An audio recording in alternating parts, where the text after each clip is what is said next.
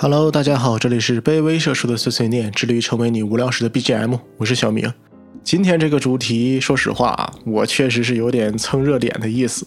近期因为种种事件，女性主义这个词又被推上了风口浪尖，况且还临近三八妇女节，最近收到了一堆女神节的营销文案，真的是让我恶心的有点想吐。虽然身为营销行业中的一员，不过我还是觉得资本将妇女节重新包装成女神节这一行为，要比凭空创造的双十一和双十二更令人作呕。充分证明了通过娱乐化能够将一切的事物进行解构，重新塑造为消费主义的神兵利器。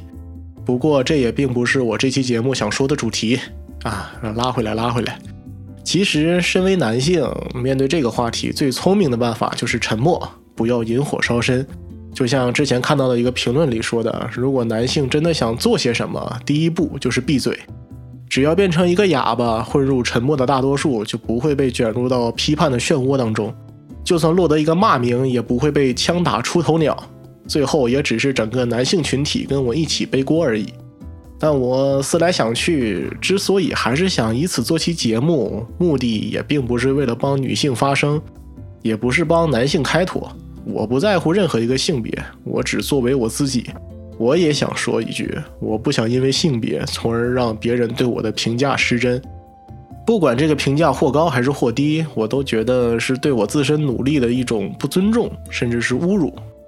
至于为什么，那就听我跟各位把这个来龙去脉讲讲清楚。还是老规矩，以下的观点仅是我的一家之言，也仅代表我个人。如有任何疑问或者不同见解，欢迎在评论区里留言，大家一起交流探讨。我也做好了挨骂的准备，毕竟做了这个话题嘛。但也请大家听完之后再做评论。先在这里谢谢大家了。好嘞，那我们就开始吧。回想起来，我之所以有这个想法的根源，还是因为我心中极度讨厌被别人说三道四。我不知道各位的家里有没有这样一种亲戚或者长辈哈。可能他年轻的时候，在当时的那种社会关系当中有一定的地位，比如说国企的中层干部、私企里的小领导，又或者在体制内说话稍微有点分量的那种。等他从那个位置退下来之后，只要是家里面人一起吃饭，必然会把当年的那些小恩小惠从头到尾掰开揉碎了，给桌上的各位讲一遍。讲完之后，坐在饭桌前，等着当时自己提携过的人端起酒杯敬上一句：“哎呀，怎么可能忘了呢？我能有今天，得亏您帮忙啊！”然后将杯里的酒一饮而尽。随后，桌上的其他人便前呼后拥地送上一些恭维奉承的话，纷纷表示：“哎呀，自己都记得当时接受的恩惠。”长辈呢，坐在桌上也就开始露出了欣慰的笑容。嘴里就一边忙说道：“哎呀，都是一家人，见外了，见外了，都是应该的。真的，我不知道各位家里是否有类似的亲戚，或者经历过类似的场面。我小时候见的次数真的有点太多了。但是受制于是长辈嘛，再加上那时候小，不懂什么事儿，跟着父母一起捧着说。但我经常会在吃完饭之后会问父母或者爷爷奶奶。”为什么每次吃饭都要把这些小事讲一遍？为啥感觉这么多亲戚能有今天的生活，全是靠他才得到的？那大家平时工作都在干些什么呢？都在班里睡大觉吗？家里人给我的回答往往都是：“哎呀，你还小，不用想这些。是你的长辈，你得尊重人家当初帮过你，你得记住人家的好。”但我还是有点不解，那为什么每次吃饭都要说一遍？记住和记不住，那是我自己的事情。你说那么多遍不唠叨吗？之后爷爷奶奶就会说：“哎呀，小孩儿，你不用管这些事情，人家是长辈，说啥听着就行了。”久而久之呢，这就给我种下一个想法：我不能让别人帮忙，尤其是不能让家里的亲戚或者长辈帮忙，否则这些事情就会反反复复的在我耳边念我一辈子。即便是找人帮了小忙，到最后我自己努力的结果。也会被说成是都是靠别人的恩情才获得的，绝对不能让别人帮忙，自己的事情必须要自己做，绝对不能让别人抓到把柄，否则就一定会被别人说三道四，被别人抢走功劳。每次听到长辈在高谈阔论自己当初施舍的那些恩惠的时候，这些想法就在我的脑袋里加深一些。随着时间的推移呢，我从一开始仅仅是对于这个现象的厌恶，发展成了一种对于自己近乎苛刻的要求。我的成绩必须要只靠我自己挣来，这样我获得的成绩才会真正的属于我，我才能获得真正的尊重，而不是依靠他人的施舍，一辈子在别人的面前卑躬屈膝，直不起腰来。直到现在，我即便认识到当初自己想法中的幼稚和偏激，但是。讨厌自己获得的成就被别人说三道四、评头论足、串闲话，这一点还是完美的保存至今，丝毫没有改变过。而我第一次意识到因为性别的原因没有尊重我的努力和成绩的时候，还是因为听见那个老生常谈的论点，就是男学理、女学文。这个观点我不明白为什么到现在还有人这么认为，这是一个亘古不变的真理。从小学到高中。班级里理科好的女生大有人在，给我的印象也一直都是女生的成绩要平均的更好一点。在我印象中，女生偏文科一般的情况都是文科分数很高，理科呢在及格线附近去徘徊。但要是男生偏理科，那很多都是理科分数很高，但语文和英语就跟上辈子欠了老师多少分一样，能及格一次都是烧高香了。可毕竟我的同学相比较大环境来说，还是样本量比较少，不具备什么可信度，也无法反映出一些客观规律。但就算上了大学，学了计算机，女生成绩好的也有的是，能力强、技术牛逼的人也特别多。哎，说偏了哈，拐回来。虽然我的成绩在大学之前一直算不上拔尖儿吧，但也算不错，起码对于理科来讲还是有一点自信的。可亲戚朋友每次看到我的成绩的时候，总会觉得我理科学得好是一件很应该的事情，男生嘛就应该理科好。甚至有些女同学到了高三，让我给她讲题的时候，也会对我说：“哎呀，自己学理科就是慢，学不懂，不会学，不像男生一样那么容易理解。”久而久之，我也开始自己问自己：男生是真的适合学理科吗？学起来要更容易一点？但我自己没觉得学起来有多简单啊。要是简单的话，我还至于成绩上上下下这么不稳定？在我眼里，当时成绩跟我差不多的人，无论男生还是女生，感觉都差不多，没看出来谁学理科特别费力。每次家里人让我给弟弟妹妹讲一些理科的学习方法、学习技巧，就好像在他们眼里我有自己的一套独门秘籍一样。只可惜我也想拥有啊！我是真的没有什么技巧，也就是上课听讲，下课做作业。也没找课外班去补过课，请过家教之类的，学过那些什么解题大招，该学学，该玩玩，甚至跟大家一样玩疯了，作业该抄的也抄。如果仅仅是因为我在下课的时候我跑出去玩，而没有坐在课桌上挤时间刷题，或者我在周末休息的时候跑去松花江边散步、遛弯、看小说，而不是花钱找个课外班或者家教去补课、巩固知识，我偶尔也会不交作业，或者找同学借卷子临时抄两笔。考试的时候答完题扫两眼就交卷，不在那耗着一遍一遍检查。因为看到这些就觉得我学习跟玩一样轻松没压力的话，那我可一点都不认。只是可能我懒得跟很多人一样，把一些会了的东西翻过来调过去的，一遍一遍刷题背书，甚至还要找老师一遍一遍复习巩固。我只是觉得这些用功对于我自己来说作用不大罢了。一些不明白和不懂的知识点，我也是自己私下花时间花精力，自己慢慢琢磨明白的。我也不是什么神童，什么知识一听就会，一看就懂。如果是的话，也不可能混成这步境地。只是我不想跟其他人一样累，但绝没有看起来的那样轻松。说到这儿，我不知道有没有完整的表达出我的看法啊？我只是想让自己的努力和成绩能够获得一个客观的评价。而不是因为我是男生，所以忽视了我学理科中所付出的努力。一开始呢，我还天真的以为，哎呀，这一切只会发生在学校里，等到工作的时候就可以按照业绩和 KPI 说话了。但当我高中的女同学来跟我说，她手里有两个 offer，一个是去大厂，代价就是在外地一个人生活，压力会比较大；另一个呢是回家，虽然挣得少，但父母很开心。他跟我说了一句：“如果我是男生的话，我就毫不犹豫就冲大厂了。”但他真的很想得到父母的支持，也怕自己后面面对这个选择感到后悔。那个时候，我才真正的意识到，这种性别的差异在学校的时候才是最浅显的。当踏出象牙塔的那一刻，两者的差异才会被彻底的放大。我真的很讨厌这种感觉。我碰到跟我一样北漂的女生，听她们在吐槽自己在外的工作生活，家里人对她的不满啊，一直想千方百计的想让她回家结婚生孩子。这些吐槽呢，在我的耳朵里好像变成了另一个意思。虽然我跟她现在在一样的位置，获得了差不多的成就，但她在社会中承受了比我更大的压力，承担了更严重的后果。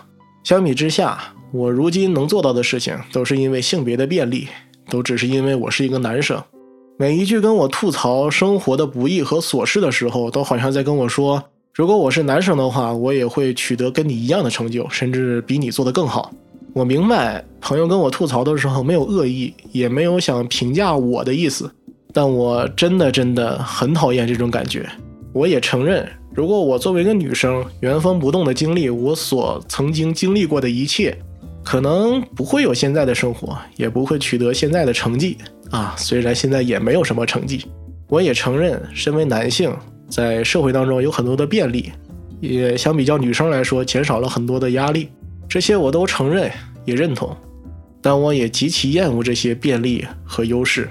正是因为这些优势，会让我觉得我的付出好像没有那么大的意义，我的努力好像也没有那么大的价值，我自己的能力受到了一些轻视，会让我觉得我在别人的眼里所取得的一切都是因为我的性别，因为我是男性，是因为性别的便利。所以，如今在工作当中，就是同样年纪的情况下，我也在追求在工作能力上要比其他人要优秀。就算你比我工作的时间长，是我的前辈，我也要努力的做到你认可我的能力，让你认可我对于业务的理解，甚至让你意识到在某些地方你可能还不如我。我并不是看重同事、前辈或者同龄人对我的认可，承认我的能力，这一切对我来说都无所谓，我不在意。所有人都可以不承认我，看不上我这个人，讨厌我，背地里骂我多难听，这些都无所谓，我也不 care。我也只是希望大家，无论是认可我、喜欢我，又或者是讨厌我、憎恶我，种种的这些原因，都是因为我这个人本身，而不是因为我是个男生，或者因为其他的原因。当然，我讨厌的也不仅仅只是性别这一个差异，而我是拒绝所有的偏见，年龄、地域、口音、出身、学历、外貌、经历等等这些方面，我都十分讨厌。性别只不过恰巧是其中之一罢了。我不希望因为我的年龄被别人说思想成熟或者想法幼稚，我也不希望因为我是一个东北人被别人说是高考竞争压力小，考一个好大学很容易。我也更不希望因为我的出身经历让别人认为，哎呀，我能有这个能力水平就不错了。我只是想知道我的想法究竟是哪里有价值，哪里有缺陷。我也只是想知道，我学到的知识哪里是有错误的，哪些是正确的。我也只是想知道，现在我的哪些能力是需要得到提高，哪些地方还是我的短板。因为我明白，年龄不能判断一个人思想的深度，小孩呢也没有大人想的那么愚蠢，大人也远没有小孩眼中的那样成熟。我也明白，地域和口音不能代表一个人的品味。东北的黑土地也能诞生碴子味儿的小说家。上海灯红酒绿的外滩，也有人喜欢看土味。我更明白，富裕的家庭也有可能培养出懒汉和人渣，没钱的寒门也能出贵子。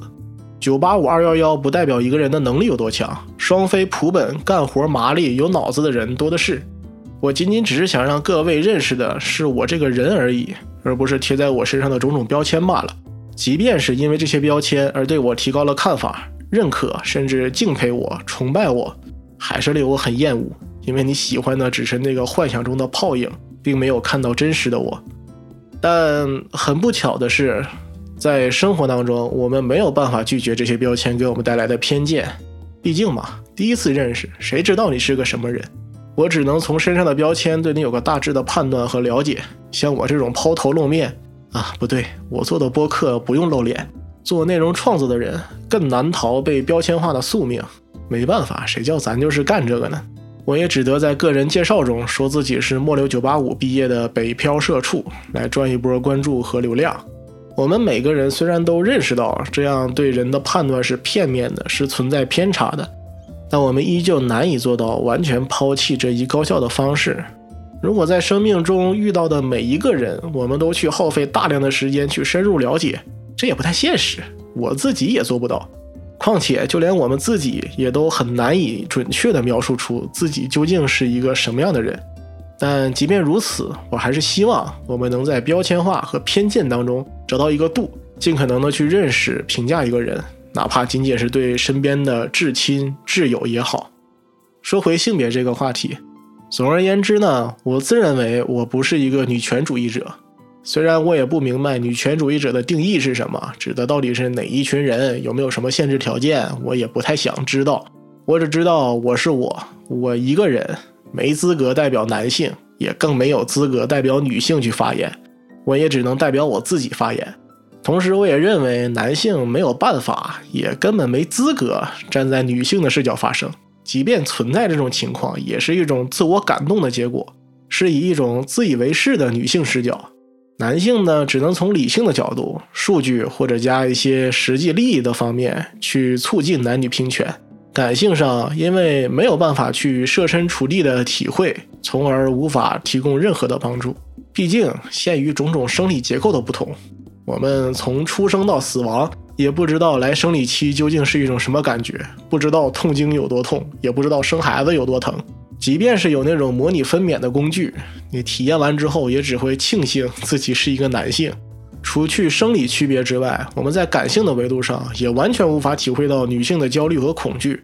我自己挖空心思、绞尽脑汁，也想象不出来女生独自走夜路时面对的恐惧，还有和陌生男人共处一个电梯时心中的害怕。更没有办法体会到在工作和生活当中受到的骚扰等等等等。每次跟我的一些女性朋友描述我所想象中的那种感受，得到的反馈都是跟她经历的不太一样，所以我也完全放弃了。真的没有办法，我做不到替他们说话，但我能做到的就是聆听，在他们跟我诉说的时候，听他们把话说完。听完他们的烦恼，听完他们的压力，听完他们的抱怨，听完他们的发泄，然后尊重他们的看法和意见，不从自以为是的那种女性视角，而仅仅是从我自己的立场上给出一些反馈。我并不觉得我是在为女性发声，我也不觉得我这是在为了讨好一部分的女性群体，只是恰好在某一方面，我想要的社会和世界跟他们想要的社会和世界是相同的。可能在未来的某一天，我也会为了我性别中的某些优势而加入到支持父权社会的群体当中，谁都说不准。但至少在此刻，我只是想要一个能够客观评价每个人努力和成绩的社会。我在知乎上也只回答过一个问题：一个男生怎么样才算是正在成熟了？我给出的答案是：一，有意识管好自己的嘴；二，有意识管好自己的手。三，有意识管好自己的裆。P.S. 懂得体面。翻译一下就是知道什么该说，什么不该说；知道什么该做，什么不该做。也不要让下半身管住你的大脑。另外，最后一句想说的，其实不论是男性还是女性，在生活中的任何情况、场合都一样。无论你认同还是反对他人的观点，都请尽量先听对方把话说完再做定夺。就和现在一样，如果您对我表述的观点有任何疑问或者不同见解，也请拜托大家听完之后再做评论。我希望大家赞同或者反驳的是一个完整的我，而不是刚说完虽然还没说但是的我。好了，本期节目就到这里。以上的观点呢，仅是我的一家之言，供大家参考。如果有任何疑问或者不同见解，欢迎在评论区里留言。如果您觉得有价值的话，也欢迎分享给其他有需要的朋友们。您的点赞、订阅、分享都能让我感受到你对于这个节目的喜爱。如果能点个星标订阅，那就更好了，可以第一时间收听到我的更新通知哦。这里是卑微社畜的碎碎念，致力于成为你无聊时的 BGM。我是小明，我们下次再见。